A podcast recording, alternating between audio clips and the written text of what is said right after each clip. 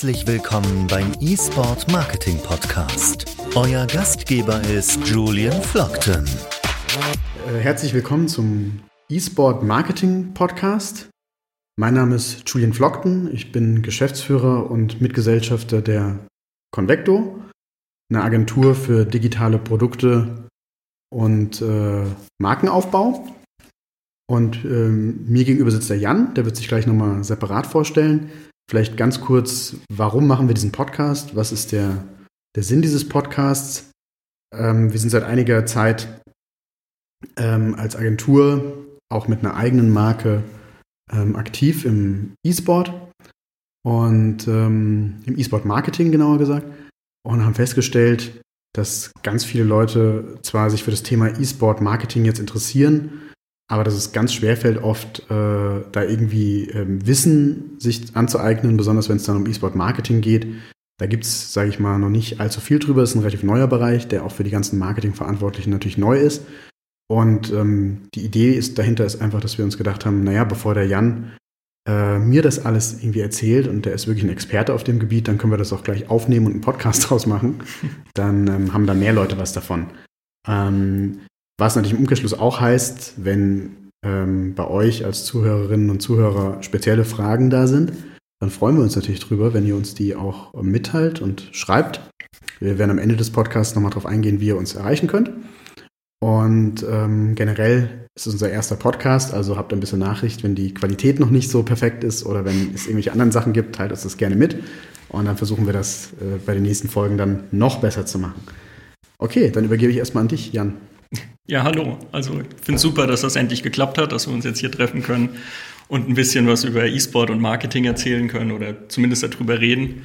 Ähm, hast mir schon sehr oft sehr viele Fragen gestellt, deswegen ist es schön, dass wir jetzt einfach die Mikros dazu haben. Also ich bin Jan Köhler, ich bin der erste Vorsitzende und der Gründer von der University Esports Frankfurt sowie dem ersten E-Sport Club Frankfurt e.V. Das heißt, ich habe jetzt seit knapp vier Jahren in Frankfurt, Rhein-Main und Umgebung mich um den E-Sport-Aufbau gekümmert und ähm, den größten Verein hier in der Umgebung mit aufgebaut und leite ihn jetzt. Und ähm, ja, also für mich hat der E-Sport tatsächlich mit 15 angefangen. Da habe ich meinen ersten PC bekommen. Wann war das bei dir? Oh Gott, ich hatte meinen ersten PC. Ähm, ich war tatsächlich einer der absolut uncoolsten, weil ich hatte damals einen PC und damals hatten natürlich alle Commodore und Atari ah, und ja. alle möglichen Zocker-Gaming-Rechner, die auch eigentlich viel cooler waren. Und ich habe so einen IBM Business PC bekommen. Und das muss um, ungefähr so. Der, der war nicht mir, sondern ähm, der war quasi äh, äh, in unserem Haushalt, weil äh, mein Vater den damals hatte. Und das war ein IBM Business PC. Ich weiß es nicht mehr genau, aber ich würde sagen, aus der Erinnerung, das muss so 1985, 86 gewesen sein. Also ziemlich am Anfang. Und da konnte man überhaupt nicht drauf zocken, sondern da konnte man im Prinzip ganz einfache Textverarbeitung unter DOS natürlich noch machen. Da gab es noch kein Windows. Stimmt. Und, ähm, und ich habe es dann benutzt, um in Basic, das war so die allererste Programmiersprache, die so ging, so ganz mhm. einfache Programme zu schreiben. Also sowas wie, ich war ultra stolz, als man dann irgendwie einen Währungsumrechner mal in Basic sich zusammen äh, geschrieben hatte oder sowas. Das war meine ersten PC-Erfahrung. Ja, okay, schön. Ich hatte tatsächlich die PCs damals nur zum Spielen. Ich habe mich nicht ins Programmieren reingetraut, auch wenn ich, äh, mein Patenonkel mich immer dazu drängen wollte. Aber ich hatte dann, meine ersten Games waren, ähm, ach, was war das denn? Das war LKW-Rennen, das weiß ich noch. Das war das erste Spiel, was ich gespielt habe. Und dann bin ich quasi wie sehr viele dann später mit äh, Warcraft 3 und äh, dem MOBA-Mod ähm, Dota 1 eben in die E-Sport-Szene eingestiegen, habe da auch mal in der ESL gespielt und ja, mich dann eher auf die Organisation von Sachen konzentriert. Und ähm, wenn ihr jetzt noch nicht wisst, was MOBAs sind und äh, Warcraft 3 ist, darauf kommen wir sehr wahrscheinlich in späteren Podcasts noch zu sprechen.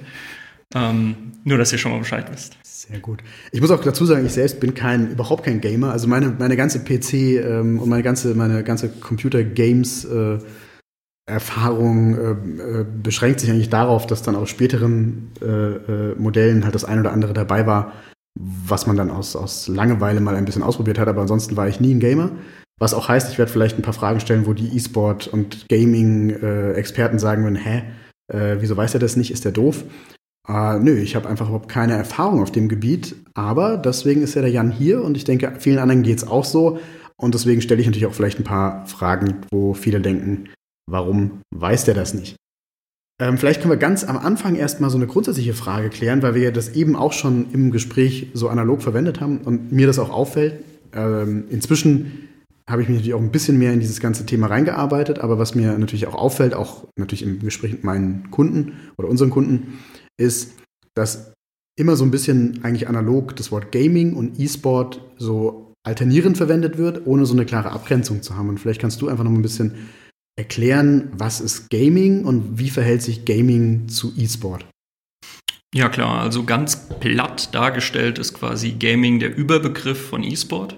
Also jeder E-Sport-Titel oder jeder zu betreibender E-Sportler ist eben auch Gamer, aber eben nicht jedes Gaming-Spiel oder Game ist eben ein E-Sport-Titel. Das heißt, ähm, Gaming kann ich auch von allein, äh, kann ich auch alleine als Einzelspieler machen. Das ist dann einfach so, sogenanntes Gaming spielen, also die deutsche Übersetzung. Ähm, E-Sport ist aber immer gegen einen effektiven anderen menschlichen Spieler, also kompetitiv, entweder alleine oder als Team. Muss E-Sport dann irgendwie immer irgendwie professionell organisiert sein oder kann ich auch sagen, E-Sport ist es, wenn ich jetzt irgendwie mich mit, keine Ahnung, zwei, drei anderen privat verabrede und äh, irgendein Game, was ich, was Multiplayer-fähig ist, wo, was ich übers Internet oder was mit anderen spielen kann, ist das dann auch schon E-Sport oder ist es erst E-Sport, wenn das irgendwie professionell in einer organisierten Liga stattfindet oder wie verhält sich das? Das verhält sich tatsächlich ganz normal wie auch bei anderen traditionellen Sportarten. Das heißt, E-Sport ist es auch, wenn ich es einfach alleine daheim gegen, keine Ahnung, meinen Freund mache oder wenn ich einfach mein Team jetzt aus meinem Verein nehme und das gegen einen anderen Universitätsverein spielt. Ist quasi wie beim Fußball. Wenn ich äh, okay. äh, mit meiner Amateurmannschaft irgendwo in der C-Liga rumkicke, ist das auch Fußball. Aber professioneller Fußball ist eben weiter oben erst. Ähm, und das verhält sich im E-Sport genauso. Okay. Das heißt also, äh, es ist ein, in dem Moment ist es E-Sport, wenn es sozusagen kompetitiv ist, also wenn ich es gegen andere in irgendeiner Weise wettbewerbsmäßig äh, genau. spiele. Ja. Ähm, jetzt ist ja das Thema E-Sport irgendwie seit einiger Zeit so ein super Hype-Thema und wird ultra gehypt und alle Leute, mit denen wir so sprechen ähm, im letzten Jahr, äh, also unsere Kunden, äh, ich bin sehr viel unterwegs in dem Bereich, auch Veranstaltungen, ist natürlich dieses Thema E-Sport-Marketing so ein heißes Ding. Ähm, ich muss auch dazu sagen, mir geht es ein Stück weit genauso. Ähm, als ich angefangen habe, mich mit dem Thema irgendwie vor über einem Jahr intensiv zu beschäftigen, ich bin seit über über 20 Jahren äh, oder über 25 Jahren inzwischen im, im Marketing unterwegs. Und ich war wirklich geflasht davon, dass man dann plötzlich sieht, meine Güte, was geht denn da ab? Was passiert denn da? Und wenn, wenn, wenn man mal Langeweile hat und einfach mal nachts äh, oder abends mal auf Twitch geht, also auf diese Plattform, wo äh, Games gestreamt werden und einfach mal schaut, wie viele Leute da gleichzeitig irgendwelchen Spielen zugucken, ähm, dann ähm, natürlich ähm, wird das keinen Marketingverantwortlichen irgendwie äh, ruhig lassen, weil man sieht, meine Güte, da passiert eine ganz große Bewegung. Das ist auch kein Strohfeuer, was jetzt gerade mal da ist, sondern das ist irgendwie eine Massenbewegung. Und ich habe mich mit ganz vielen Leuten unterhalten. Irgendwie ist mein Eindruck, jeder, der so unter 25 ist, für den ist E-Sport ganz normaler ganz Bestandteil normal. des Lebens und ähm, ein großes Ding. Und insofern haben, hat man natürlich so, also ich habe zumindest so das Gefühl, das spiegelt sich noch überhaupt nicht in den Marketingaktivitäten der Firmen wieder. Die haben das noch nicht so richtig erkannt. Oder wenn sie es erkannt haben, dann starten sie eigentlich eher gerade mal so ein paar Testballons und gucken, ähm, was, was kann man da machen. Und wir wollen ja jetzt hier ein bisschen Licht ins Dunkel bringen. Und vielleicht kannst du so ein bisschen was generell zu der Entwicklung vom E-Sport erstmal sagen, mhm. weil das wäre, glaube ich, interessant, ohne jetzt zu sehr auszuholen und irgendwie, äh, äh, aber vielleicht kannst du mal so ein bisschen sagen, wie hat sich in der E-Sport entwickelt die letzten Jahre? Wie hat er sich in Deutschland entwickelt? Wo geht die Entwicklung hin, um uns mal so einen Überblick einfach über E-Sport generell zu geben? Klar. Ähm, wie wir eben schon erwähnt haben, hängt quasi Gaming und E-Sport ja immer zusammen. Deswegen einfach mal eine Frage an dich. Ähm, was glaubst du war das erste Spiel oder Game, was jemals existiert hat? Also so, das ist so, glaube ich, inzwischen so Allgemeinwissen, aber vielleicht bin ich auch falsch, aber so in meinem Allgemeinwissen ist es Pong, also dieses ähm, ganz einfache Tennis, würde ich jetzt mal sagen, wo man einfach so einen kleinen Cursor hoch und runter bewegen muss, äh, um diesen Ball irgendwie übers Netz zu kriegen. Genau, das denkt nämlich fast jeder, ist aber witzigerweise nicht richtig. Aha. Denn ähm, kurz auf den Spickzettel schauen, genau 52 wurde nämlich Tic-Tac-Toe als erstes ähm, Gaming-Spiel auf einer Art Rechner eben ähm, installiert und entwickelt. Das heißt, rein theoretisch wäre das der Beginn des Gamings und E-Sports gewesen. Und ähm, wenn mich nicht alles täuscht, war es dann auch 58, wo es das sogenannte Spiel Tennis for Two auf einem Oszillator gab, was man mit einem Art Joystick spielen konnte. Und das war quasi das erste Mehrspielerspiel, was es jemals gab. Okay, das war auch zum Glück lange vor meiner Zeit, so alt bin ich noch nicht. Ähm, okay, interessant. Nur als, nur als kleiner Einwand. Aber wenn wir jetzt mal so zurückkommen zum aktuellen E-Sport, ab wann? Also für mich ist das so ein bisschen so, ähm, als ich mich, äh, es gibt ja viele so, so, so im Marketing, wenn man so wie ich ein Vierteljahrhundert in dem, im, im Marketing unterwegs ist, dann weiß man, es gibt so alle paar Jahre irgendwelche so, so Megathemen, die so aufpoppen mhm. und dann plötzlich irgendwie groß werden. So, das, das erste Mal, dass ich jetzt so merke, wow, E-Sport rückt so in den Fokus und es wird so in, in einfach ein interessantes Thema, was man nicht mehr ignorieren kann. Das würde ich sagen, für mich war das so, wo, ich, wo mir das das erste Mal so geballt begegnet ist und ich gesagt habe, Mann, da müsste man eigentlich mal ein bisschen mehr sich mit beschäftigen, war vielleicht vor so zwei Jahren. Und vor so einem Jahr habe ich dann äh, auch durch deinen Vortrag, den ich durch Zufall gehört habe, dann gesagt, okay, wow, jetzt, jetzt muss ich mich da wirklich mal intensiver mit beschäftigen mit dem Thema. Aber wie würdest du sagen, ab wann ist dieses Thema E-Sport so in den Fokus gerückt bei den äh, Gamerinnen und Gamern selbst? Also ist das jetzt schon eine Entwicklung, wo du sagst, das ist eigentlich schon so seit zehn Jahren und nur äh, ich habe es nicht mitbekommen? Oder gibt es da wirklich irgendwie in den letzten Jahren eine, eine, eine Entwicklung oder? Also so richtig angefangen hat E-Sport tatsächlich in den 90er Jahren, als quasi dieses netzwerkbasierte Spielen ähm, live wurde oder gängig wurde für jeden, sodass man dann wirklich so LAN-Partys machen kann, wie man es auf genau, den Bildern also das kenne ich auch noch, diese typischen LAN-Partys, aber das ist ja dann eher so eine Bewegung gewesen, wo man jetzt so vielleicht gesagt hat, okay, das war auch, also ich meine, als ich jung war, war ja sozusagen der Nerd eher der, der Outlaw, der war ja im Prinzip so sozial nicht so äh, massentauglich. Mhm. Ich weiß das sehr gut.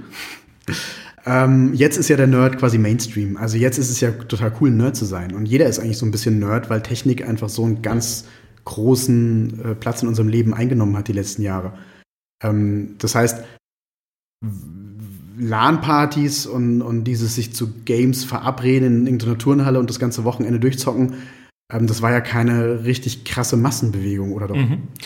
Ähm, interessanterweise haben das tatsächlich mehr Leute gemacht, als man in der heutigen Zeit denkt. Also ich habe auch sehr, sehr viele LAN-Partys bei mir in meinem Dorf noch ähm, organisiert mit sehr vielen Leuten. Also ähm, es wurde nur damals nicht so viel darüber geredet. Und tatsächlich recht, naja, bekannt wurde es dann ähm, ungefähr zwischen 2005 und 2010 hat es angefangen, mit, äh, dass die Bewegung noch größer wurde, indem ähm, Free-to-Play-Titel rauskommen, mhm. kamen. Also Spiele, die ähm, plötzlich nicht mehr Geld gekostet haben, um sie zu kaufen. Das mhm. heißt, mhm. da war eine, äh, eine Hürde nicht mehr vorhanden. Mhm. Somit konnte jeder das Spiel einfach anfangen zu spielen ähm, und mit seinen Freunden ausprobieren.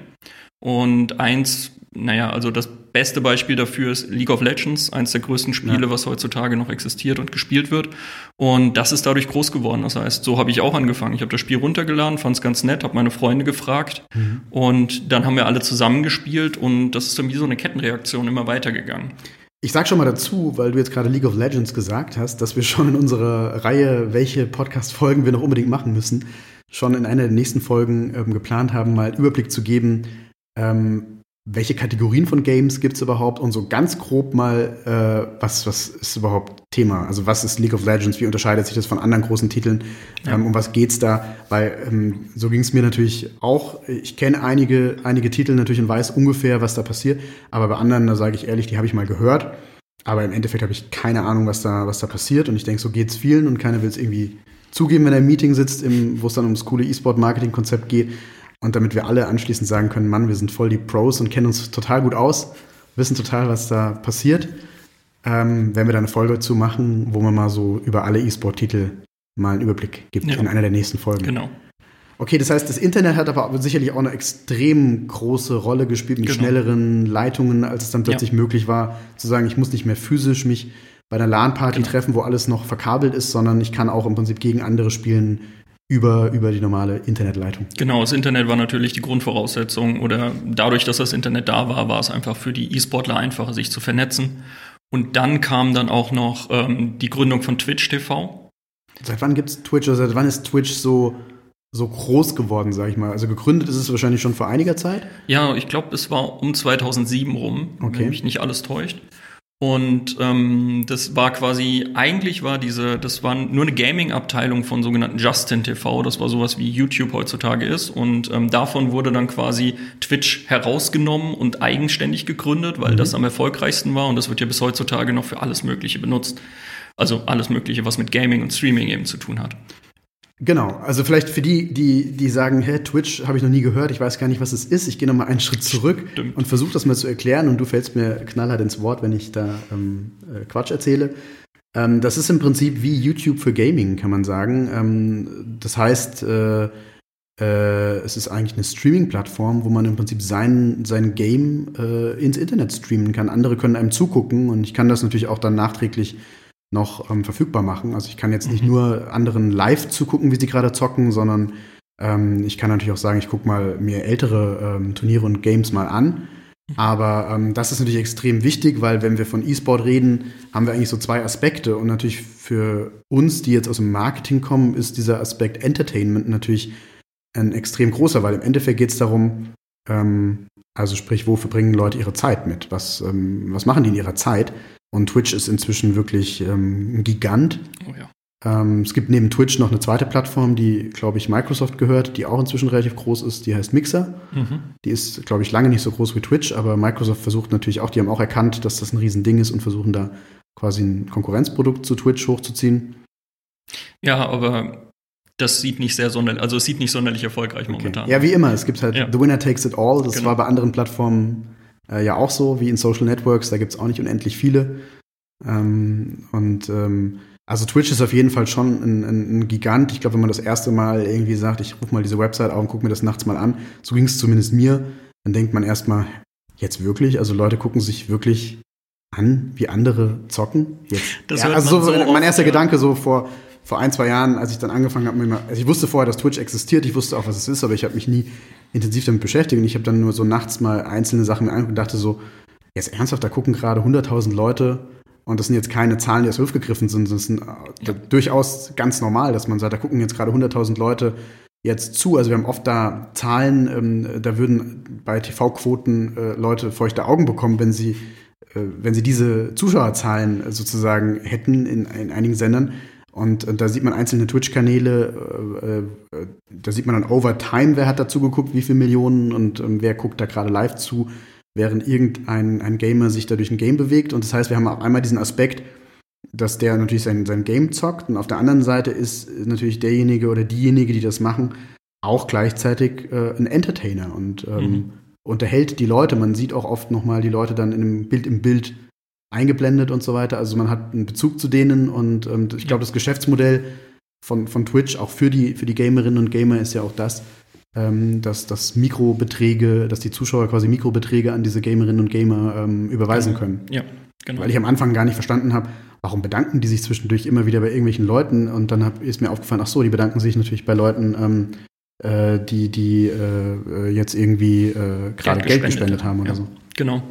Aber das Wichtigste an Twitch ist tatsächlich, äh, tatsächlich noch, dass es quasi eine Art Chat gibt. Das heißt, eine Art, es gibt einen Chat, womit der Streamer selbst ähm, sehen kann, was die Leute schreiben, die Zuschauer. Das heißt, er kann nochmal direkt mit den Zuschauern interagieren. Okay. Das hat man auf anderen Plattformen nicht unbedingt, weil bei YouTube hat man ja quasi meistens nur Videos, die aufgenommen sind, dann hat man Kommentare und man kann später drauf reagieren. Mhm. Auf Twitch ist das natürlich sofort. Ich sehe sofort, was die Leute schreiben, ich sehe sofort, wie die Leute auf meinen Content reagieren oder was ich tue. Mhm. Und das ist auch ein wichtiger Punkt, um wieder zu der Frage zurückzukommen. Ja ähm, warum der E-Sport überhaupt so groß geworden ist. Das hat auf der einen Seite, wie eben erwähnt, mit diesen Free-to-Play-Titeln zu tun gehabt, dass ich also ohne Hürde ein Spiel spielen konnte. Auf der anderen Seite hatte ich plötzlich die Möglichkeit, über Twitch Spielern zuzuschauen, die besser sind als ich, die mhm. was extrem gut können und ich kann mit denen interagieren. Das heißt, ich konnte direkt von denen lernen, was ich persönlich besser machen kann, um besser dieses Spiel zu spielen. Und gleichzeitig konnte ich mit denen reden. Ich konnte sie fragen, warum gehst du jetzt dahin? Warum kaufst du dieses Item? Warum machst du dies? Warum machst du das?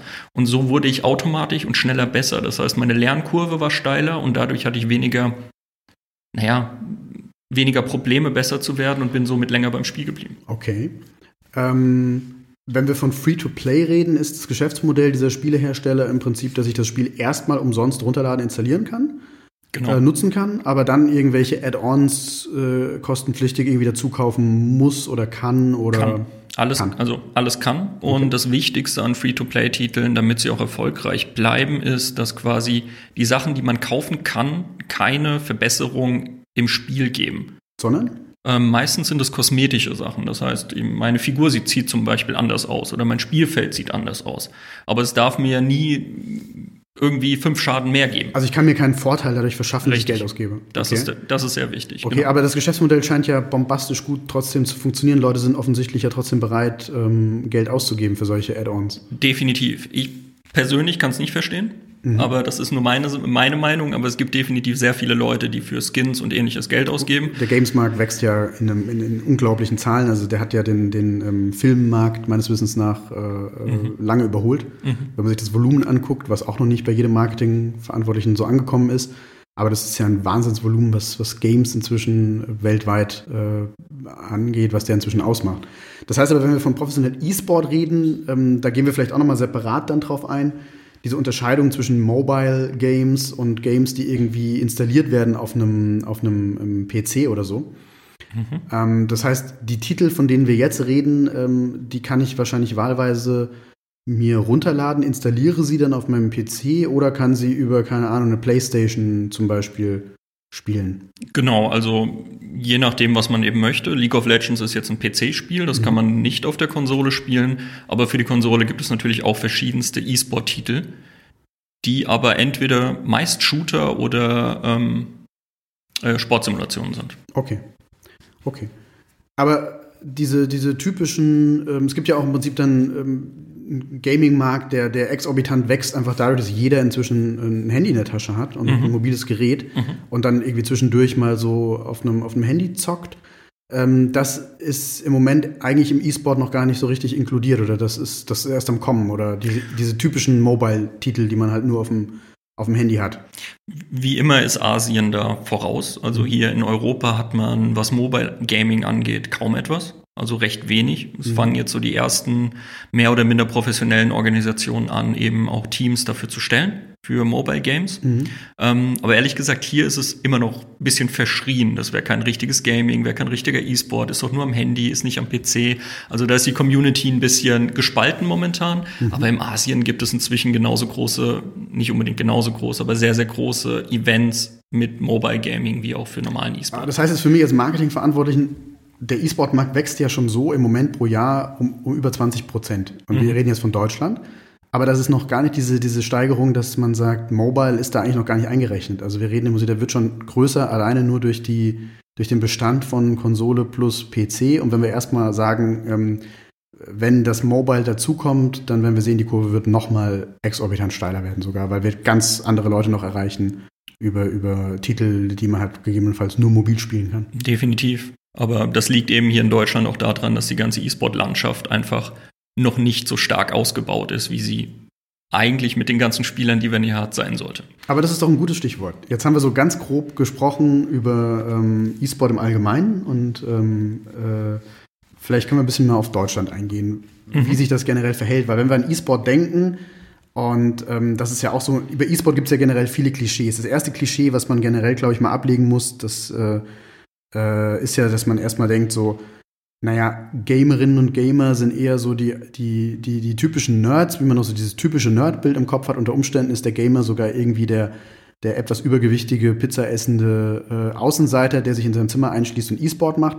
Nachdem ich jetzt ganz viele E-Sportler und E-Sportlerinnen kennengelernt habe und auch hier in euren Verein, sag ich mal, ein bisschen Einblick bekommen habe, habe ich ja gesehen, das absolute Gegenteil ist der Fall. Wir haben eine überdurchschnittlich hohe Akademikerquote und Akademikerinnenquote. Wir haben äh, überdurchschnittliches Bildungsniveau im Allgemeinen. Die Leute sind äh, nicht äh, äh, von, von der körperlichen Verfassung her eher sogar fitter wahrscheinlich als der Durchschnitt der Bevölkerung.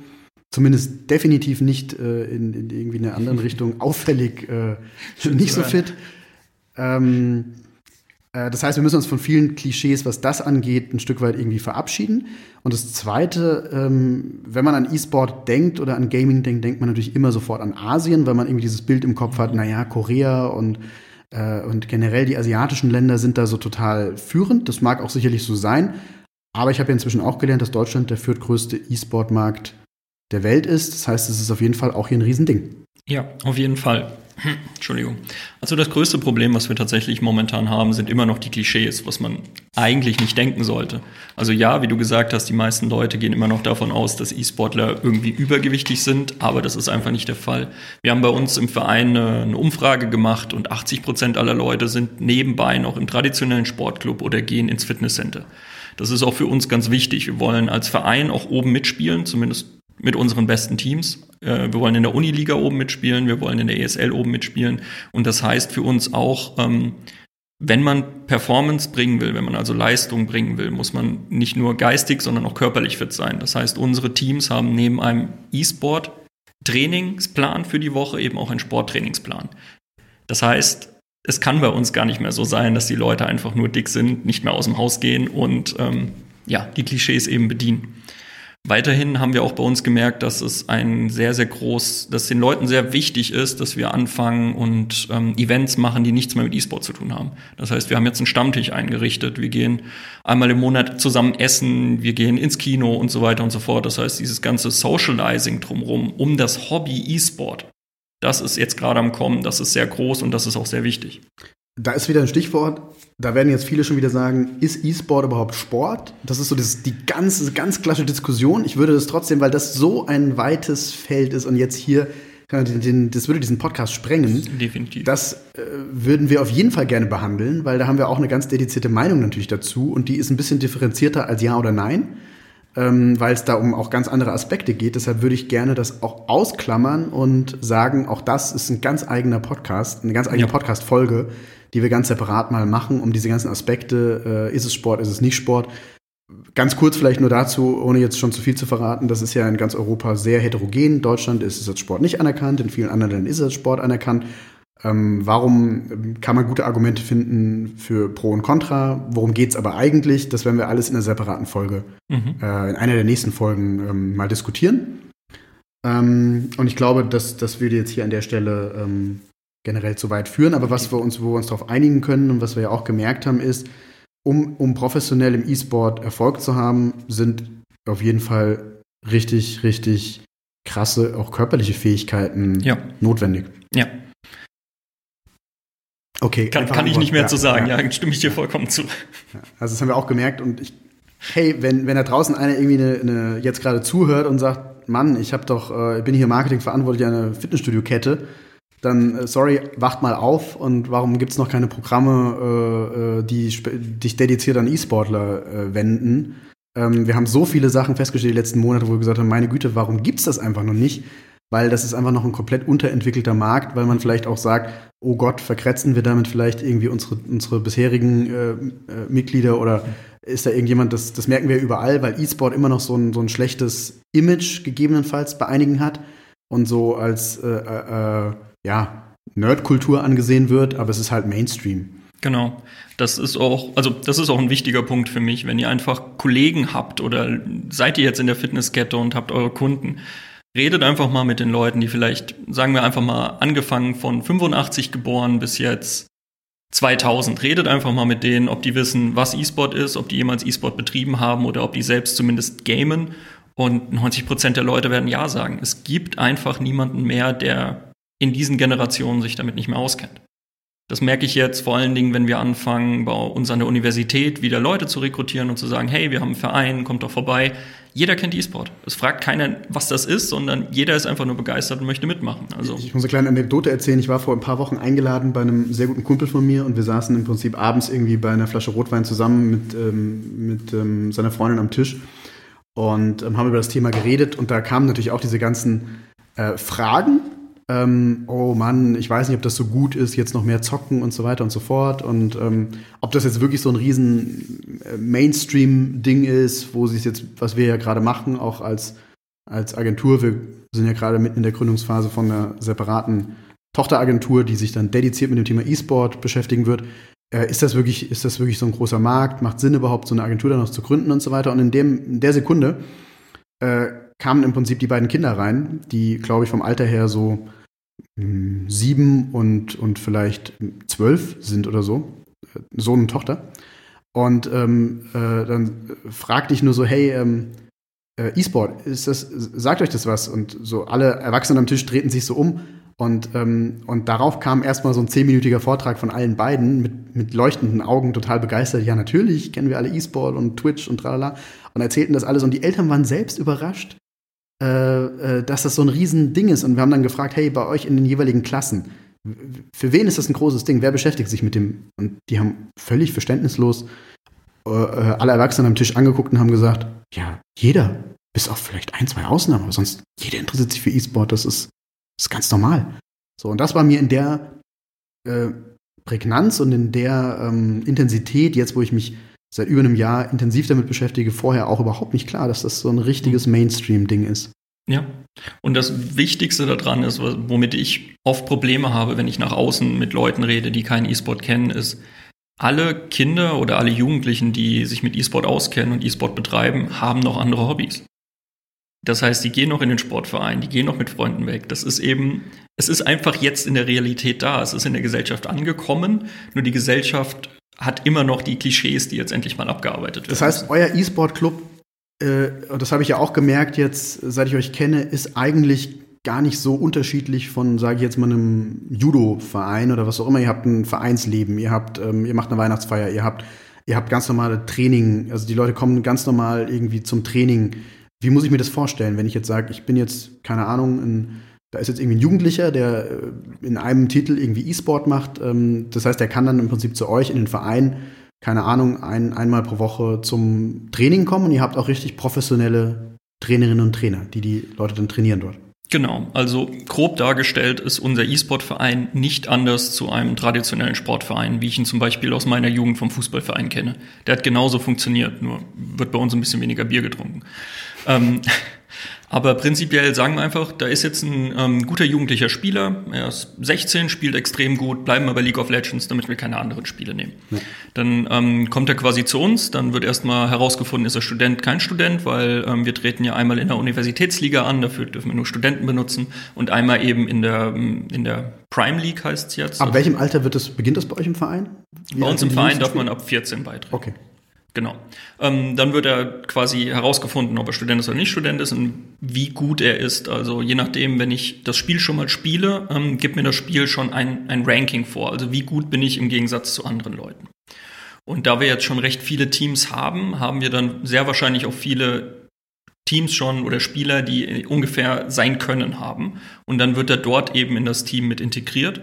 Und je nachdem, gehen wir einfach mal davon aus, er ist extrem gut. Er ist mhm. in der höchsten Liga, die man sich selbst erspielen kann. Dann kommt er bei uns in unser bestes Team, mhm. wenn er Interesse hat. Und dann muss er, muss er, darf er dann zwei bis dreimal die Woche mittrainieren und hat dann noch einen Spieltag. Also wenn man wirklich gut ist, hat es auch den gleichen Arbeitsaufwand und den Arbeitsload wie ähm, traditionelle Sportvereine eben mit den guten Teams. Das heißt, es gibt aber auch jetzt, weil das war mir auch vorher, muss ich ganz offen sagen, nicht klar, es gibt auch eine zertifizierte Trainerausbildung im E-Sport. Oder es gibt im Prinzip eine, eine genormte Trainerausbildung vom Deutschen E-Sport-Bund, genau. der, der sagt hier, äh, da kann jetzt nicht jeder morgen sagen, ich bin jetzt hier E-Sport-Trainer. Oder er kann das schon sagen, aber dann ist er zumindest nicht vom Deutschen E-Sport-Bund zertifiziert. Genau, es gibt seit ungefähr einem Jahr eine zertifizierte Trainerausbildung vom E-Sport-Bund Deutschland, wo wir auch unsere Trainerinnen und Trainer ausbilden lassen haben. Du hast ja auch gesagt, und das ist mir auch aufgefallen, jetzt wenn ich so ein bisschen Einblick in euren Verein habe, dass natürlich euer Verein genau die auch gesellschaftlichen Funktionen erfüllt, die mhm. jetzt ein traditioneller Sportverein ja auch ähm, erfüllt.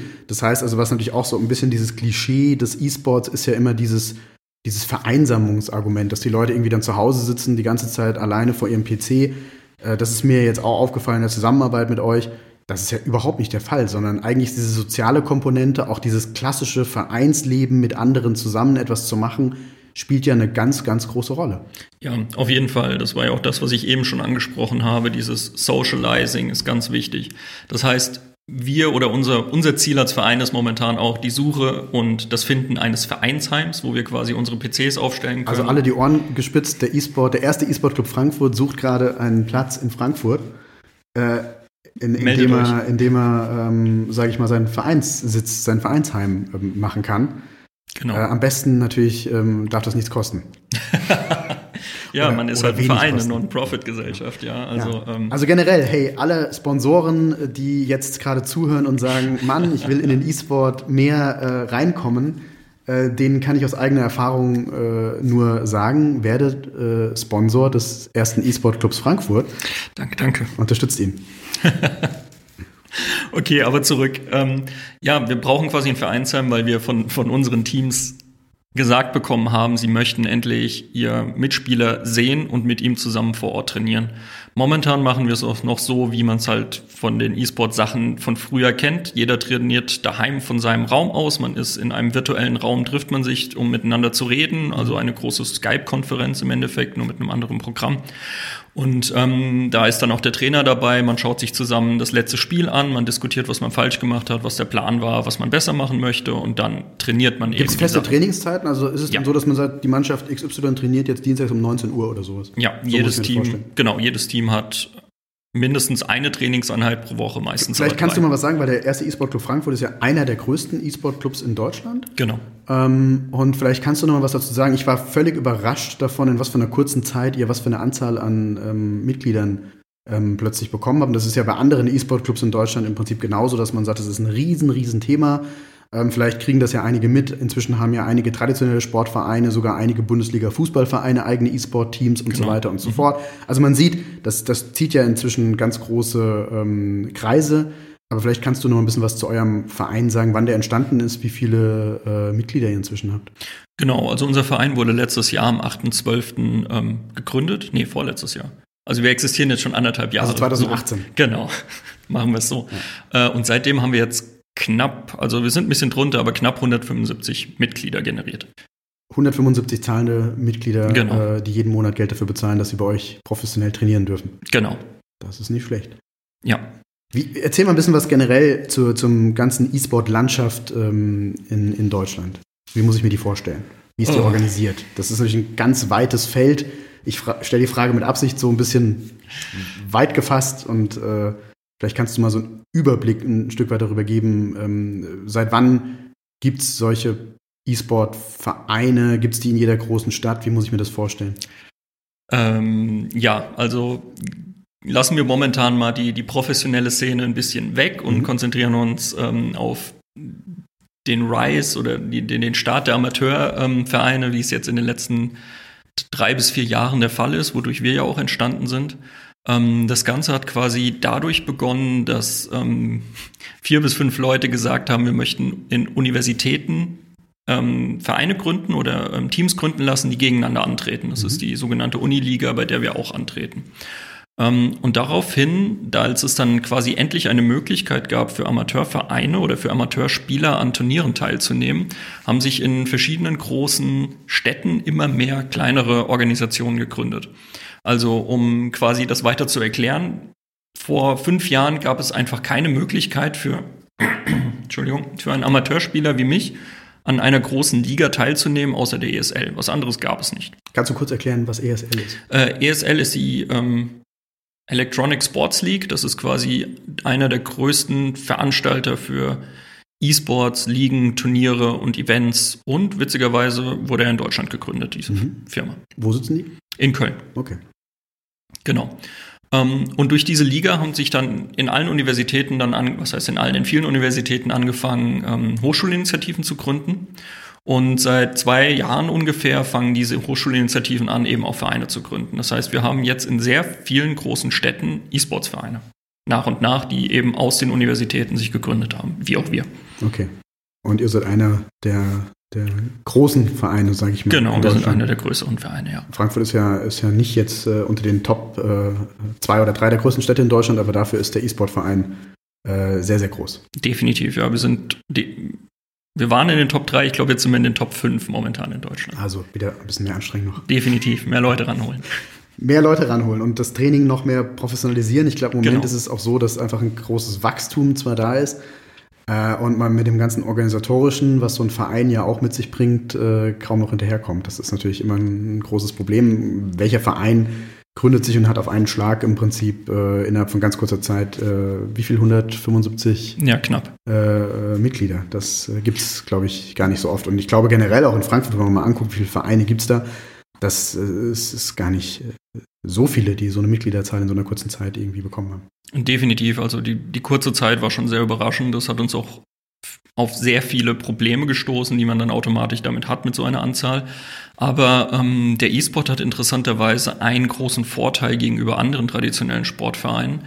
Denn die meisten traditionellen Sportvereine haben momentan das Problem, dass die Mitglieder sich nicht mehr im Verein engagieren möchten, dass quasi auch ähm, einfach momentan Generationen fehlen. Mhm. Und genau das ist ja bei uns nicht der Fall, weil diese Generationen kommen zu uns oder kommen zu den E-Sport-Vereinen und ähm, dadurch, dass es etwas ist, womit sie sich identifizieren können, also der E-Sport an sich, sind sie auch motiviert, mitzuhelfen, mitzuarbeiten. Das heißt, wir haben zwar auch Probleme nach und nach genug Leute zu finden, die mithelfen wollen, weil das ist ja alles ehrenamtlich, hier verdient ja keiner Geld, wir sind ein Verein. Ähm, aber dennoch haben wir im Gegensatz zu traditionellen Sportvereinen einfach mehr Leute, die aktiv mitarbeiten wollen. Und das ist sehr schön. Deswegen können wir dieses Wachstum überhaupt bringen. Das ist natürlich auch ein bisschen dieses Momentum, wenn ich was Neues mache. Ich bin mal gespannt, genau. wie das in ein paar Jahren aussieht, weil ich immer, wenn ich was Neues mache, dann gibt es immer ganz viele Leute, die sagen, hey, cool, will ich machen. Mal gucken, wie das dann generell aussieht. Was ähm, natürlich generell ich auch gemerkt habe, ist, ähm, äh, ist, äh, dass euer Verein ja auch Themen bearbeitet, wo man erstmal sagt, ja klar, wenn man sich mit E-Sport beschäftigt, dann muss man, das kann man das auch nicht ausklammern, sondern muss sich auch ein Stück weit darum kümmern. Ähm, äh, was ich sehr gut fand und was natürlich auch eine meiner ersten Fragen so als klassischer Bedenkenträger ist, was ist mit so Themen, wenn jetzt wirklich ich Angst habe, dass jemand zu viel Zeit am, am PC zum Beispiel oder vor der Konsole verbringt? Ähm, und ihr habt gemerkt, es gibt ja auch ganz viele Kooperationen, die ihr habt mit allen möglichen genau. Organisationen, was gegebenenfalls zum Beispiel solche Themen auch wie Suchtprävention und andere Dinge ähm, angeht äh, um, um zu sagen, hey, das ist auf jeden Fall was, was wir auf dem Schirm haben und das, da kann man, muss man auch ganz offen drüber sprechen. Weil E-Sport bringt eine Menge positive Sachen mit sich, aber natürlich auch einige Sachen, wo man sagt, hey, da muss man ein bisschen aufpassen. Da kann man auch, wie bei jeder andere, anderen Sache auch im Leben, äh, kann es auch negative Aspekte geben und die müssen wir genauso als Verein dann bearbeiten. Definitiv, definitiv. Also Suchtberatung oder Suchtbetreuung ist im E-Sport eins der größten Probleme, was wir momentan einfach haben, weil das, naja, das kommt einfach damit einher, dass man dieses Medium eben benutzt.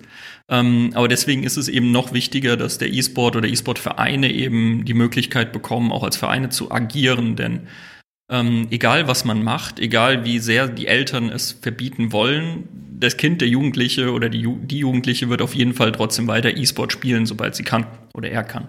Und das heißt, ähm, durch die Vereine oder durch Vereine wie wir gibt es dann die Möglichkeit, das Ganze in Bahnen zu lenken. Mhm. Denn 13, 14 Stunden E-Sport am Tag zu betreiben, ist nicht hilfreich. Das wird bei uns auch, das macht bei uns auch kaum jemand, der ähm, erfolgreich spielen will, weil dadurch trainiert man nicht ordentlich und man wird eigentlich nur schlechter dadurch. Das heißt, für uns ist es auch sehr wichtig, dass wir auf der einen Seite mit Suchtberatungsstellen zusammenarbeiten, um eben die Möglichkeit zu haben, dass wenn wir jemanden sehen, der zu viel spielt, da eben auch die Möglichkeit geben, dass er sich Hilfe holen kann. Aber auf der anderen Seite gibt es auch bei uns im Verein einfach Regeln, dass man nicht so lang oder nicht so viel spielt, wenn man äh, in den Teams oben mitspielen möchte. Okay. Das heißt, es ist auch ähm, ähm, extrem wichtig, habe ich gelernt, ähm, was generell ist körperliche Fitness. Also wenn ich das professionell machen will, wenn ich Erfolg haben will in irgendeiner ähm, Liga, genau. in irgendeinem Titel, muss ich körperlich auch absolut fit sein, weil da geht es um Koordination, ähm, da geht es auch um Ausdauer teilweise und, und solche ja. Dinge, die, die, sind also extrem wichtig. Genau, auf jeden Fall. Also wie eben schon erwähnt, wenn es äh, hier ein Fitnesscenter in Frankfurt gibt, was vielleicht auch noch mit E-Sport zusammenarbeiten möchte, wir werden da offen, das wäre nämlich ziemlich praktisch. Ähm, das Wichtigste beim E-Sport ist, dass man geistig so fit ist, weil man muss sehr viele Entscheidungen in Millisekunden treffen und gleichzeitig in den verschiedensten Spielen extrem schnell und präzise ähm, kommunizieren und Informationen weitergeben. Und das geht eben nur, wenn man geistig und somit auch körperlich fit ist. Denn auch wenn es platt klingt und abgedroschen, äh, nur ein, also ein gesunder Geist lebt eben nur in einem gesunden Körper. Vielleicht kannst du generell nochmal erklären, ähm, das äh, ist ja auch ein Thema, wo ich erst die letzten äh, Monate äh, auch sehr viel dazugelernt habe. Wie funktioniert dann dieses ganze Turnierwesen? Wie funktionieren diese Ligen? Weil man immer wieder hört von irgendwelchen E-Sport-Teams, dann hört man immer von irgendwelchen Ligen, die es gibt in den verschiedenen Titeln. Ich weiß, dass es auch gar nicht für jeden Titel gleich ist. Das ist ja sehr heterogen, dass man sagt, bei dem einen Titel ist es so organisiert, beim anderen so. Aber ich glaube, das ist generell nicht jedem klar, ähm, wie das dann abläuft, wenn ich jetzt sage, da ist jetzt irgendwie das Game XY, sagen wir mal zum Beispiel als einen der Haupttitel, wir haben jetzt schon ein paar Mal heute das erwähnt, League of Legends als eine der erfolgreichsten ähm, Games überhaupt und ja. auch der, der E-Sport-fähigen äh, Multiplayer-Games, ähm, wo ich mit einem mhm. Team zusammen gegen ein anderes Team unter Umständen antreten kann. Und ähm, wie, wie muss ich mir vorstellen, wie ist das organisiert? Was ist ein Team, was ist eine Liga, wie funktioniert das? Ja, klar. Also League of Legends ist dafür natürlich auch ein Paradebeispiel. Ähm, Die sind inzwischen, was ähm, die Liga-Organisation angeht, extrem weiter als andere Spiele. Sie haben zum Beispiel äh, ein Franchise-System jetzt in Europa, in Nordamerika ähm, etabliert, wie man es auch von, von Basketball, NBA aus den Staaten kennt. Das heißt, wir haben genau ein genau solches System momentan im E-Sport in Europa, was für die Teams, für die professionellen Organisationen, die Teams stellen, ähm, natürlich super ist, aber für andere Teams, die aufsteigen wollen, nicht. Das war jetzt schon wieder sehr viel Sachen, die ich noch erklären sollte. Unbedingt. Ja. Also im Endeffekt ähm, ein, ein Team oder eine Organisation für ein Spiel ist ein Team aus fünf Leuten plus Coach plus Analyst und ein Manager, der das Ganze organisiert. Ähm, und die professionellen Teams haben dann ein Haus zusammen, in dem sie alle zusammen leben. Okay. Und dann haben sie einen gewissen Tagesablauf, der eben mit E-Sport-Training, mit Sporttraining, mit Ernährung, mit Coaching und eben auch Taktiktraining und Theorie zu tun. Ich glaube, das ist auch nicht jedem bewusst, dass wir da schon so ein Profi-Level erreicht ja. haben, was mich ja auch überrascht hat und was, glaube ich, jeden ein bisschen überrascht, der ähm, sich im Sportsponsoring bewegt und der sich in anderen solchen Themen auskennt, sind äh, das ist natürlich auch ein bisschen plakativ und äh, darf man auch nicht irgendwie einen falschen Hals bekommen, aber das, das sind diese unglaublichen Gewinnsummen, die auch möglich sind bei einzelnen E-Sport-Titeln. Ja, ja, aber ähm, wenn man wenn man die E-Sport-Titel, also anders gesagt, die E-Sport-Titel haben natürlich bei ihren eigenen, bei den einzigen Turnieren, die es im Jahr gibt, sehr hohe Gewinnsummen. Nehmen wir ein anderes Spiel jetzt ausnahmsweise mal, mhm. Dota 2, ähm, bricht jedes Jahr momentan den eigenen äh, Rekord in der höchsten Summe, die sie ausschütten. Ich glaube, dieses Jahr waren sie bei knapp 35 Millionen Dollar, die sie ausgeschüttet haben.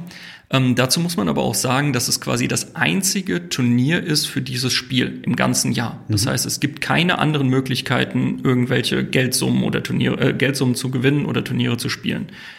Würde man also verschiedene Turniere einer traditionellen Sportart zusammen addieren, kommt man an ähnliche Preise. Okay. Nee, also nicht genauso hoch, weil Dota 2 hat jetzt noch die Besonderheit bei diesem Event, dass quasi die Spieler, also ich, noch Geld spenden können für den Pot. Das ist aber nochmal was ganz Besonderes. Okay. Aber wenn man das rauslässt, sind die ähm, tatsächlich die Preise ähnlich. Okay.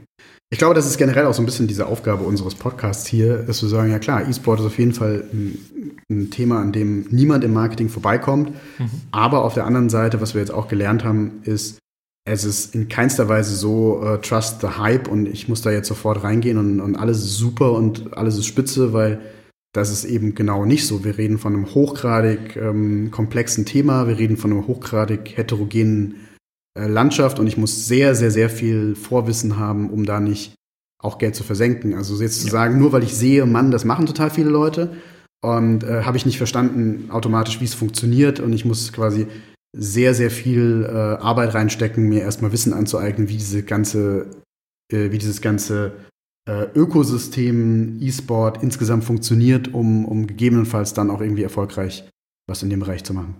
Ja, also im E-Sport kann man sich sehr stark die Finger verbrennen, wenn man quasi nicht aus der Szene kommt und nicht weiß, wie man mit der Szene umgehen sollte. Gehen wir nochmal einen Schritt zurück und gucken nochmal, also ich habe im Prinzip ein E-Sport-Team. Mhm. Ähm, wir haben jetzt davon geredet, dass die professionellen Teams dann auch als Team zusammen, gegebenenfalls ähm, sogar zusammen leben, irgendwie ein sogenanntes E-Sport-Haus mhm. haben. Ich weiß, ähm, in Berlin gibt es äh, hauptsächlich gibt's ja einige, die, die ja. wirklich dann physisch, also wirklich ein Haus haben, wo die zusammen leben, zusammen kochen, zusammen essen. Äh, die meisten äh, studieren ja nebenbei noch oder haben irgendwie sogar irgendeinen Job oder irgendwas anderes noch? Ähm, nee? Wenn wir bei den Profispielern sind, nein, die okay. werden Vollzeit bezahlt für okay. E-Sport. Das heißt, dieses Team hat Sponsoren und diese Sponsoren ähm, zahlen im Prinzip Gehälter an, sozusagen aus den Sponsorengeldern werden Gehälter bezahlt für die Profispieler. Aber wir reden jetzt ja von den Profispielern. Genau. Wie ist es jetzt, wenn bei euch im Verein jetzt äh, irgendeine Mannschaft äh, spielt, äh, da, da sind ja im Prinzip keine, keine Profis, sondern ihr seid ja auf dieser Vereinsebene. Wie muss ich mir genau. das da vorstellen? Ja, also dann wieder ehrlich gesagt recht simpel wie im traditionellen Fußball oder anderem Sport auch, denn ähm, zu uns kommen Spieler verschiedener ähm, ja, verschiedener Fertigkeitsgrade und die besten Spieler bauen wir zusammen in das erste Team und dann gibt es eben unter der Woche zwei bis dreimal Training plus Spieltag und alle anderen werden dann in den Teams drunter noch. Das heißt, wer organisiert jetzt im Prinzip für diese Games, angenommen, ihr habt jetzt ein League of Legends mhm. Team oder ein anderes Team und ihr seid jetzt nicht in so einer super Profi-Liga, sondern seid im Prinzip in dieser, wie nennt sich diese Liga darunter, in der ihr da unterwegs seid? Die Prime League nennt okay, sich das. Die Prime League. Und wenn ich da jetzt an irgendwie einem, einem Turnier, was ja dann virtuell wahrscheinlich stattfindet, genau, das heißt ja. also, Ähm, die Leute, sitzen die dann von dem einen Team alle zusammen in einem Raum oder sitzen die dann auch jeweils irgendwie im Moment zu Hause? Oder wie muss ich mir das vorstellen? Momentan ist es bei uns der Fall, dass sie leider noch zu Hause sitzen, Okay. aber sobald wir eben ein Vereinsheim haben, wird von dem Vereinsheimhaus gespielt. Okay. Das ist für uns ein ganz, ganz wichtiger Punkt, denn ähm, es ist immer ein Unterschied, ob ich daheim einfach an einem Schreibtisch sitze, an dem ich auch immer sitze, wenn ich quasi meine Freizeit verbringe oder ähnliches mache oder für die Uni arbeite, ähm, als wenn ich quasi meine Maus, meine Tastatur in den Rucksack packe, mich in die Bahn setze und zu einem Trainingshaus gehe oder zum Vereinsheim gehe. Da kommt man ein komplett anderes Mindset rein. Das ist einfach eine andere Umgebung und ähm, ich weiß, dass wenn ich quasi dieses Haus betrete, muss ich mich konzentrieren, denn jetzt ist entweder Training oder ein wichtiger Spieltag. jeder, der, der weiß, dass man, man kann zu Hause selbst für sich ein bisschen Sport machen und ähm, Ja. man kann irgendwo hingehen und das irgendwo in der Mannschaft, mit der Mannschaft machen. Das sind zwei komplett getrennte Dinge vom, vom Mindset her. Genau. Das heißt aber, um an diesen Turnieren jetzt teilzunehmen, müsst ihr kein Geld bezahlen, äh, franchise-mäßig oder sowas, sondern das ist organisiert von, ähm, von wem? Von der Liga? Ähm, das ist auch jetzt quasi von, von Riot und von einem anderen Event. Riot ist was?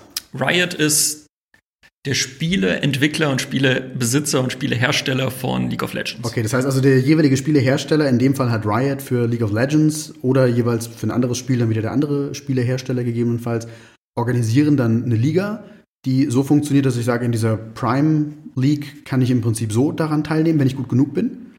Ja, meistens passiert das. Also eigentlich ist da wieder League of Legends ein schlechtes Beispiel, weil die haben jetzt quasi erst dieses Jahr damit angefangen mit der Prime League. Das ist also quasi die erste Amateurliga, die es jetzt äh, in League of Legends so richtig von, von Riot und anderen organisiert gibt.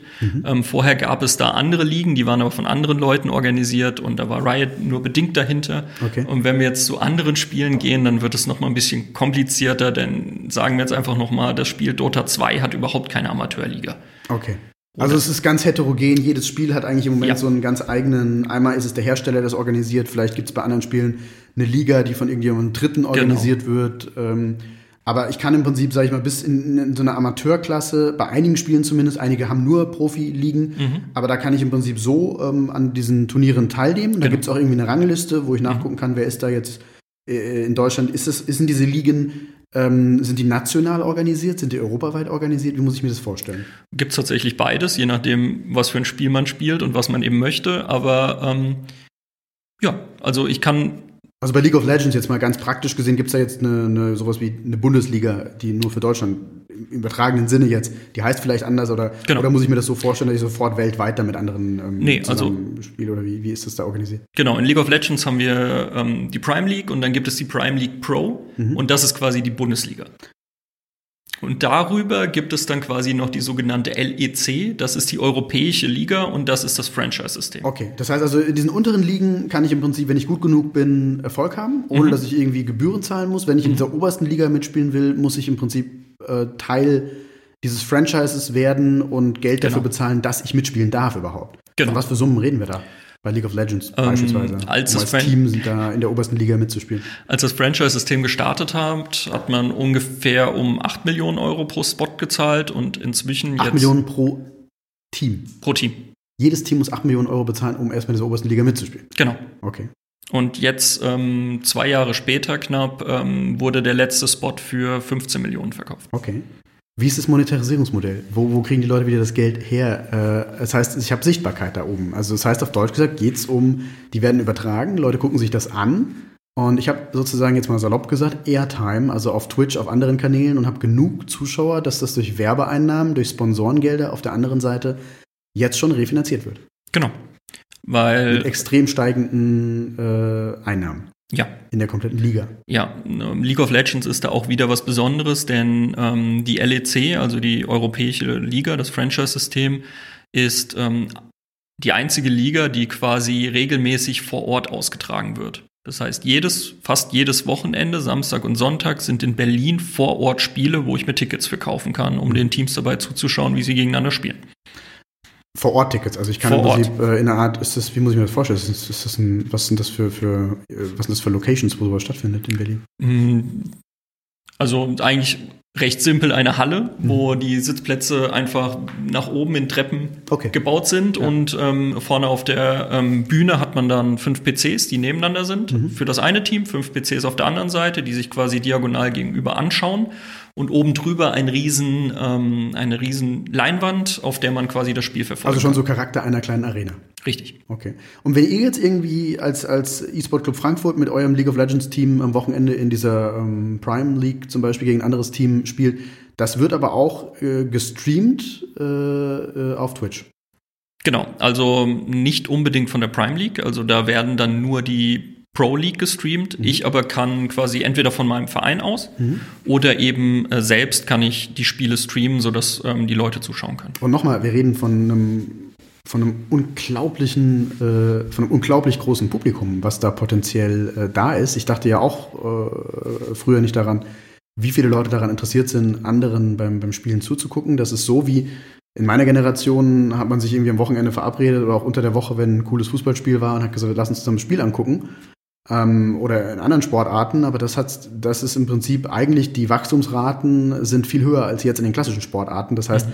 wir reden davon, dass in dieser Generation äh, der, ja, keine Ahnung, ab 1990 geborenen, circa, ja, circa, dass das einfach ein Riesentrend dazu ist, sich dann halt E-Sport-Events anzugucken. Ja, also ich schaue mir auch eher jetzt E-Sport-Events an als traditionelle Sportarten. Das ist halt jetzt mein Hobby und dafür interessiere ich mich eben einfach mehr. Ich muss ja auch lernen, dass es inzwischen in Frankfurt sogar ähm, eine eigene E-Sport-Bar gibt. Also sprich eine, eine Sportsbar, wie man es früher noch kennt, wo man früher ist man in die Sportsbar gegangen. Ähm, äh, ich, ich weiß nicht, hier in Frankfurt ähm, äh, gab es, äh, früher gibt es immer noch, glaube ich, äh, äh, Chicago Meatpackers irgendwo im Hauptbahnhof mhm. war das früher, gibt es sicherlich immer noch. Und da ist man früher hingegangen und hat gesagt, ich gucke mir mal irgendwie, keine Ahnung, ein American Football Spiel an mit anderen zusammen oder so. Und genauso wie, wie wir, sage ich mal, früher irgendwie American Football angeguckt haben oder irgendein anderes Game, gehen heute Jugendliche dann in, in die E-Sport Bar in Frankfurt-Bornheim und gucken sich zusammen ein League of Legends, keine Ahnung, Spiel an. Zum Beispiel, ja, das ist die 1337 Bar, in der sind wir in der letzten Zeit recht oft um eben die verschiedensten Events anzuschauen. Und das Schöne ist eben auch, dass wir da halt einfach sagen können, hey, wir treffen uns mit unserem Verein und schauen unser eigenes Team oder schauen unserem eigenen Team zu, wie es dann eben in der Liga hoffentlich besteht und gewinnt. Unglaublich, okay. Ja, ich denke, wir werden auf jeden Fall in weiteren Folgen dann auch mal dediziert auf diese ganzen Themen angehen. Ähm, nur wenn ihr schon mit den Füßen irgendwie äh, nervös auf den Boden klopft und sagt, wann kommen die endlich mal zum Punkt. Das ist ein sehr, sehr weites Feld und wir müssen natürlich allen gerecht werden, die ähm, vielleicht ganz neu in das Thema irgendwie reinkommen. Wir werden auf jeden Fall natürlich auch darauf eingehen, ähm, ja, wie sieht denn dieser ganze Sponsoring-Markt aus? Warum äh, macht es als Firma unter Umständen auch Sinn im Marketing? Ähm, da reinzugehen und mal vielleicht einen Testballon zu starten im E-Sport. Wenn ich das mache, wie mache ich das am besten? Das sind auf jeden Fall alles Themen, die wir jetzt in den nächsten Folgen auch ähm, hier beantworten werden oder versuchen werden zu beantworten, weil ich denke, auf viele dieser Fragen gibt es auch gar keine eindeutige Antwort, dass man sagt, so und so muss es gemacht werden, weil insgesamt sind wir trotzdem immer noch in einem ganz neuen Feld, wo auch noch keiner so genau weiß, äh, wo wird sich das die nächsten Jahre irgendwie hinentwickeln. Mhm, genau das, ja. Äh, wie siehst du generell die Entwicklung vom E-Sport äh, in, in, Deutschland in den nächsten, ja, sag ich mal, ein bis zwei Jahren? Wo, wo geht's hin? Was passiert gerade? Was sind gerade die heißen, heißen Themen, die diskutiert werden? Jetzt wissen wir, es gibt inzwischen ähm, Dutzende Vereine. Ähm, in Berlin gibt es den, den Deutschen E-Sport-Bund, der, sage ich jetzt mal, die Vereine ein Stück weit auch auf Bundesebene vertritt. Mhm und auch politisch agiert und versucht, die Politik ein bisschen auf der einen Seite zu schulen, auch ganz konkret versucht natürlich einige Anliegen, die die Vereine haben, auf die wir auch nochmal in weiteren Folgen eingehen werden. Was sind das für Anliegen an die Politik, an, an die Gesellschaft? Ähm, weil wir haben hier eine Riesenszene, die unter anderem jetzt mal ein Thema schon vielleicht vorab ähm, zu nehmen, äh, wo man drüber reden muss. Im Moment ist es, glaube ich, für E-Sport-Vereine sehr, sehr schwierig oder fast unmöglich, die Gemeinnützigkeit als Verein zu bekommen, was wiederum ganz viele Probleme mit sich bringt. Ähm, da gibt es im Prinzip auf Bundesebene diesen Deutschen E-Sport-Bund, der, ähm, der hier eine Menge organisiert und, und versucht, da politisch tätig zu werden. Ähm, was was gibt es für andere Entwicklungen im E-Sport? Wie entwickelt sich der E-Sport im, im Amateurbereich, sage ich mal, im Moment in Deutschland? Ähm, momentan merkt man einfach, dass in sehr vielen Städten, ähm, in denen die E-Sport-Vereine sich gegründet haben, eine Professionalisierung stattfindet. Also wenn ich einfach jetzt ein Jahr zurückschaue und mir andere E-Sport-Vereine oder unseren am Anfang anschaue, da waren das einfach nur 100 äh, Leute, die zusammen gedattelt haben und in der Liga angetreten sind. Und ähm, jetzt fängt es eben an, dass die Leute professionell Training haben wollen. Das heißt, da muss dann auch die Trainerausbildung größer werden. Ähm, es muss eine ordentliche Ausbildung eben für den E-Sport geben. Es muss Jugend, ja, Jugendtrainer und Jugendarbeiterausbildung geben für den E-Sport, um eben auch ähm, Jugendliche ordentlich betreuen zu können. Ähm, und weiterhin das Gemeinnützigkeitsproblem ist eines, was momentan den E-Sport am meisten ähm, in Deutschland eben bewegt. Denn wird ein Verein jetzt gefördert? Kann ich jetzt über den Landessportbund irgendwie mich versichern oder kann ich über den Landessportbund als Verein Trainer und Jugendarbeiter ausbilden? Ja, nein, wie geht das? Und das sind so ein paar Probleme, die wir in Deutschland gerade von der Amateurvereinseite haben. Aber das, was du am, ganz am Anfang schon angesprochen hast, ist eines der heißesten Themen, das Mobile Gaming. Und wenn das, wenn wir quasi die restlichen Gaming-Sachen einigermaßen äh, in den Startlöchern haben, dass es ordentlich funktioniert, wir in der Gesellschaft angekommen sind, dann wird das Mobile Gaming ziemlich groß werden. Ich glaube, ich glaube, es lässt sich gar nicht verhindern, weil wir einfach sehen, dass äh, mobile Geräte gehören ja Eben. seit Jahren einfach zu unserem Alltag. Jeder hat sie. Und wenn wir sehen, was jetzt an Potenzial noch da ist, wenn Leute dann auch, ähm, sag ich mal, wenn der professionelle E-Sport-Bereich die mobilen Geräte voll integriert hat und dort auch äh, eigene Ligen entstehen für die mhm. separaten Games. Ich bin auch sicher, dass ich bin absolut 100% davon überzeugt, dass ähm, in, in, in, ein paar Jahren, ähm, wahrscheinlich schneller als wir alle es denken, werden neue Titel auch rauskommen, die, äh, man sieht ja alle paar Jahre kommen ja irgendwelche Titel raus, irgendwelche Games raus, die, die eigentlich ähm, den ganzen Markt wieder durcheinander bringen, weil sie sagen, die ziehen mhm. unglaublich viele an. Also Fortnite, um mal ein Beispiel zu nennen, kannte vor einigen Jahren wirklich noch niemand. Inzwischen ist es ein, ein Blockbuster-Titel und, ja. und jeder Jugendliche weiß, was Fortnite ist und wie es funktioniert. Und ähm, ich bin ziemlich sicher, dass ähm, äh, einer der nächsten Blockbuster-Titel, die wir jetzt vielleicht noch gar nicht kennen, jetzt schon irgendwo entwickelt wird. Und das wird mit hoher Wahrscheinlichkeit ein Mobile-Titel sein, der dann die Leute unter Umständen anzieht. Und dann werden sich eigene Ligen und eine eigene Infrastruktur darum bilden. Und das heißt natürlich auch, der Markt wächst insgesamt gigantisch, weil dort natürlich ja. das Potenzial an Leuten, die ähm, äh, da reingehen und mitmachen können, nochmal wesentlich größer ist als jetzt, wenn wir noch auf, sag ich mal, separate Hardware angewiesen sind. Ja, definitiv.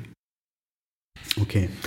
Ähm, vielleicht können wir abschließend noch mal so ein Thema ähm, kurz behandeln. Äh, wir reden jetzt schon knapp über eine Stunde. Mhm. Ähm, äh, wie ist dies, das, das Thema, ähm, wir haben ja gesehen, ähm, oder was ja auffällt und was vielleicht auch einige interessiert ist, es gibt ja inzwischen viele Fußball-Bundesliga-Vereine, die sagen, hey, wir haben neben unserem normalen ähm, Fußball-Bundesliga-Verein und Klar, viele Fußball-Bundesliga-Vereine sind generell große Sportvereine. Wir haben hier in Frankfurt die Eintracht zum Beispiel, die ja nicht nur Fußball anbietet, sondern ein riesen äh, hat an anderen Sportarten, ähm, wo sie professionell das Ganze auch betreiben und auch ein Vereinsleben haben.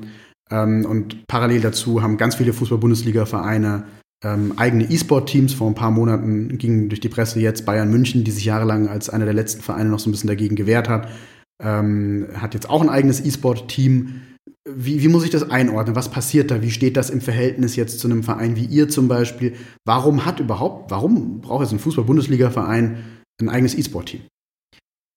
Also dazu muss man sagen, dass quasi unser Verein nur entstanden ist, weil es für uns keine andere Möglichkeit gab, sich zu organisieren. Wenn es also von Anfang an schon andere Sportvereine gegeben hätte, traditionelle Sportvereine, die E-Sport im Portfolio gehabt hätten, wären so ein Verein wie wir wahrscheinlich gar nicht erst gegründet worden.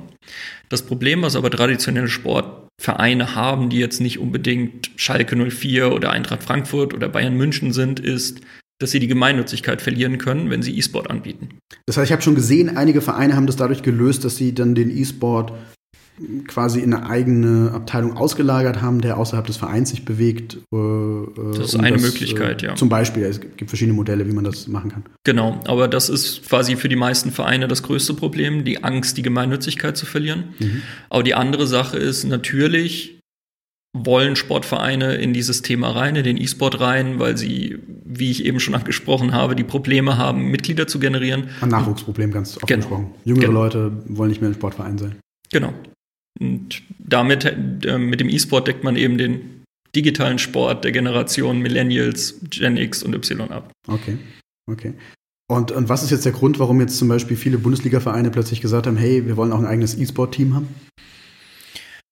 Ja, auf der einen Seite das Nachwuchsproblem und auf der anderen Seite auch einfach die Medienwirksamkeit und äh, neuen Kanal aufmachen, um, um, sag ich mal, ja. anderes Publikum zu erreichen, um, genau. den, um die Marke sozusagen genau. äh, äh breiter aufzustellen und zu sagen, hey, wir können es nicht ignorieren.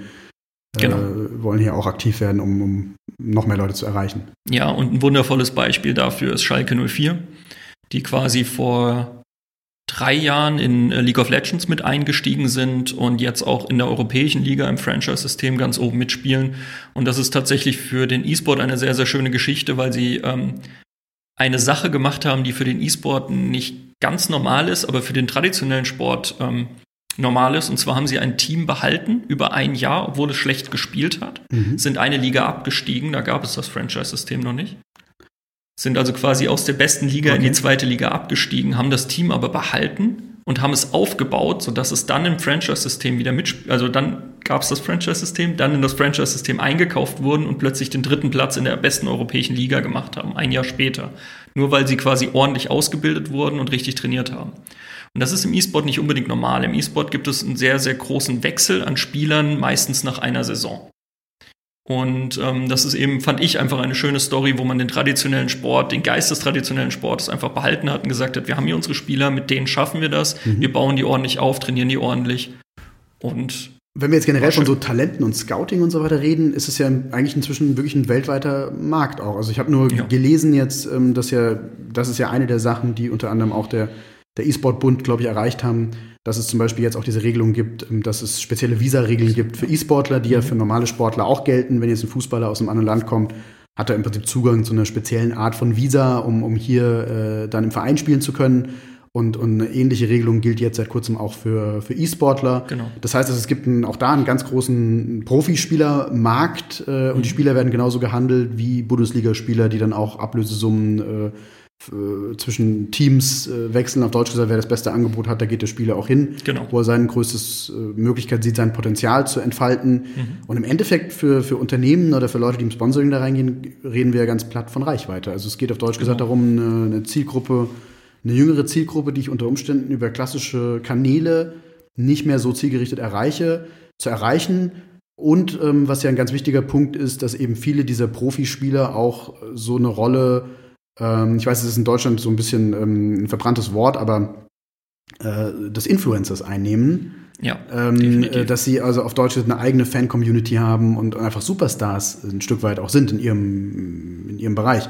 Ja. Und ich weiß von ganz vielen klassischen YouTube-Stars, die heute auf YouTube eigene Riesenkanäle haben, Millionen Follower, die ja sogar als E-Sportler angefangen haben und aus dem E-Sport kommen und dann gemerkt haben, wow, ich habe da so eine große Reichweite und jetzt komme ich, gehe ich aus dem E-Sport raus, nehme den E-Sport-Kanal und mach den, stell den sogar noch breiter auf. Also es geht im Endeffekt auch um Reichweite ja. bei E-Sport und um Entertainment. Genau, also die, die meisten E-Sport-Spieler werden jetzt ähm, auch in Social Media und in dieser Richtung ausgebildet, weil das einfach deren Job ist. Das heißt, es ist auch Teil eurer Vereinskultur zu sagen, wir machen Social Media Training, wir machen Training wie streame ich ordentlich ein Game, wie, ähm, wie, wie pflege ich unter Umständen meine Social-Media-Kanäle, wie mache ich all diese ganzen anderen Sachen.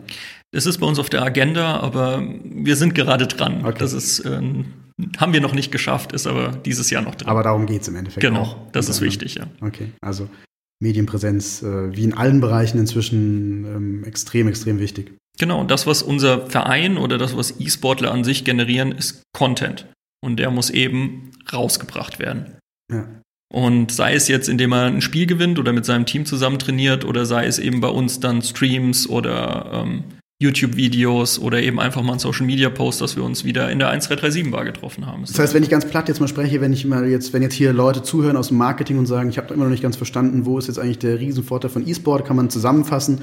Das ist ja das Thema, was wir seit Jahren in allen Branchen mit allen Kunden dauernd diskutieren ähm, ist äh, auch schon ein bisschen abgegriffen, aber das, ist das ganze Thema Content Marketing, also es geht darum, wirklich interessanten, guten Content, der nicht ähm, äh, gewollt, aber nicht gekonnt äh, aussieht, sage ich jetzt mal platt.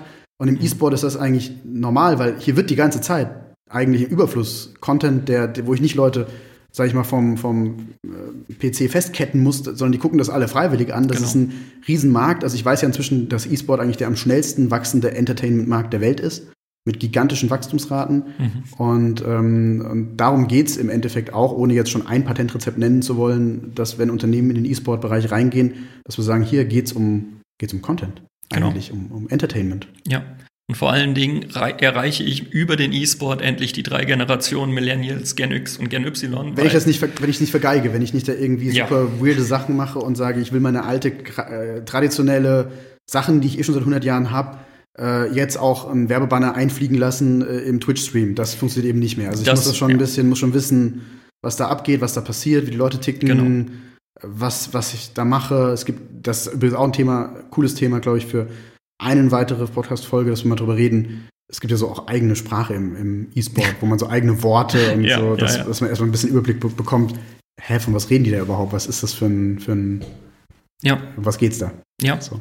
Ohne jetzt, dass sozusagen Leute wie ich, die schon ein bisschen älter sind, jetzt sagen, cool, jetzt bin ich wieder jung, weil ich auch die coole E-Sport-Sprache der 20-Jährigen verwende. Das wäre genauso lächerlich. Ähm, aber es geht ja darum, aber zu verstehen, was passiert da überhaupt und, ähm, und vielleicht auch ein bisschen zu verstehen von dem Mechanismus her, was ist denn das Faszinierende wirklich daran? Also, was mhm. ich immer sehe bei allen Sachen, in die ich jetzt hier involviert bin die letzten Monate, was für ein Enthusiasmus herrscht und was für eine Aufbruchsstimmung und was für ein, für ein, für ein ganz großer, was für ein Momentum in diesem ganzen Bereich gerade herrscht. Ja. Das ist einfach für viele, war es oder ist es ein Hobby, was früher eben nicht gewollt war. Die Eltern haben immer gesagt, geh weg vom PC, mach mal was anderes und wurde immer gesagt, mit sowas kannst du kein Geld verdienen. Und naja, jetzt guckt meine Mutter eben blöd, weil es geht doch und es ist einfach für viele einfach ein Hobby, was aus der Kindheit kommt, mit dem man sehr viel Zeit, sehr, sehr viel Freunde auch gefunden hat, ähm, was man mehr und mehr in die Gesellschaft einbringt, dass man also nicht mehr dieser Nerd ist, nicht mehr dieser Außenseiter, nicht mehr blöd angeguckt wird und gefragt wird, warum man nicht dick ist, weil man E-Sportler ist. Und das ist einfach für viele jetzt so, so diese Motivation, endlich sich selbst zu sein, ohne dass ihn einer blöd anschaut. Ich glaube, das ist auch auf jeden Fall ein ganz wichtiges Thema, ähm, was die gesellschaftliche Anerkennung angeht, dass man mit der Politik ins Gespräch kommt und auch aufklärt, weil es gibt, glaube ich, ganz viele Vorurteile. Ich sage nochmal so ein, so, ein, so ein Hammerwort, wo sofort ähm, äh, alle äh, zusammenzucken. Ähm, das, dieses, dieser Klassiker, dieses Totschlagargument Ballerspiele. Mhm. Das ist auch nochmal ein separates ja. Thema, da müssen wir auf jeden Fall nochmal drüber reden, ohne jetzt gleich zu sagen, ist alles Quatsch. Das ist ein kompliziertes Thema, was man auch mal differenziert ähm, betrachten muss. Ähm, gibt ja auch da Sachen, wo man sagt, da muss man mal drüber diskutieren. Da gibt es auch kein, kein Schwarz oder Weiß. Das ist ein ja. komplexes Thema. Aber was wir ja merken, äh, ist, glaube ich, dass die letzten ähm, ein, zwei Jahre sich, dass eine Veränderung auf jeden Fall politisch schon zu sehen ist, dass ähm, die Parteien sich anfangen mit dem Thema zu beschäftigen, ja. dass es zumindest jetzt auch ähm, plötzlich, äh, dass man, dass, äh, dass Leute zuhören und sagen, wir wollen da mehr drüber lernen. Ähm, wir wollen auch gucken, was für eine soziale Komponente äh, hat, haben E-Sport-Vereine, was nehmen die in dieser Generation, kann ich darüber Leute erreichen, die ich sonst vielleicht gar nicht erreichen kann. Ähm, das sehen wir schon. Und es wäre auf jeden Fall interessant, vielleicht laden wir mal im Lauf dieser Podcast-Reihe auch mal jemanden aus der Politik mal ja. ein, ja. der uns da mal ein bisschen Einblicke geben kann. Ich denke, das ist auch von ähm, Partei zu Partei sehr unterschiedlich, wie das Thema ähm, aufgefasst wird. Ohne jetzt schon zu sehr ins Detail zu gehen, da müssen wir auch ein bisschen neutral bleiben und vielleicht mal von ein oder anderen Partei mal jemanden einladen, ähm, der da vielleicht auch mal so ein bisschen uns erklärt, wie auf politischer Ebene mhm. das Thema gesehen wird. Das fände ich auch total interessant. Mhm. Ähm, gut, ich würde fast vorschlagen, wir reden jetzt äh, über eine Stunde. Ähm, ja. Das ist äh, sehr viel Input gewesen. Ähm, ich würde vorstellen, dass wir für diese Folge heute erstmal Schluss machen. Mhm. Und äh, wir haben schon angekündigt, was wir für Ideen haben. Also ihr hört ja selbst, dass wir unendlich viele Ideen haben. Wir haben, glaube ich, schon so äh, 12 bis 15 äh, Folgen äh, eigentlich schon im Voraus geplant, wo wir locker mhm. schon genug Themen haben. Wir hätten inzwischen, glaube ich, Themen für 25 Folgen. Ähm, gebt uns total gerne Feedback. Ähm, äh, je nachdem, auf welcher Plattform ihr uns äh, Feedback äh, geben könnt, schreibt es in die Kommentare. Wenn es keine Kommentare gibt, dann ähm, könnt ihr uns auch gerne schreiben. Ähm, die neue Firma, die wir jetzt gegründet haben, heißt Behago, also äh, B wie Englisch sein, also BE und dann Hey wie Hey, H-E-Y und hinten Go wie Go. Und äh, unter info at behago.com könnt ihr uns auf jeden Fall schreiben. Ihr könnt auch direkt an den eSport Club Frankfurt schreiben. Den findet ihr im Internet, wenn ihr auf erste eSport Club Frankfurt äh, bei Google sucht, findet ihr das, glaube ich. Genau, oder die Website frankfurt-esports.de. Frankfurt-esport.de, dann könnt ihr dem Jan auch direkt eine Mail schreiben, äh, was ihr euch vielleicht für Themen wünscht, was wir blöd gemacht haben, was wir gut gemacht haben, was ihr euch für Themen wünscht. Wie gesagt, wir haben eine ganze Menge Themen, nicht böse sein, wenn wir nicht auf jeden einzelnen eingehen können. Ähm, und wir freuen uns, wenn ihr nächstes Mal wieder zur nächsten Folge dabei seid. Und ich denke, in der nächsten Folge werden wir uns mal ein paar E-Sport-Titel mal angucken, wo wir mal genau. sagen, wir gehen mal durch und, und werden zumindest mal einen Überblick geben, hey, was gibt's denn da für, für Kategorien an Games überhaupt? Wie unterscheiden die sich? Da Mhm. kommen wir dann auch nochmal auf das Thema Ballerspiele natürlich dann unvermeidlich ähm, zu sprechen. Und Farm Simulator.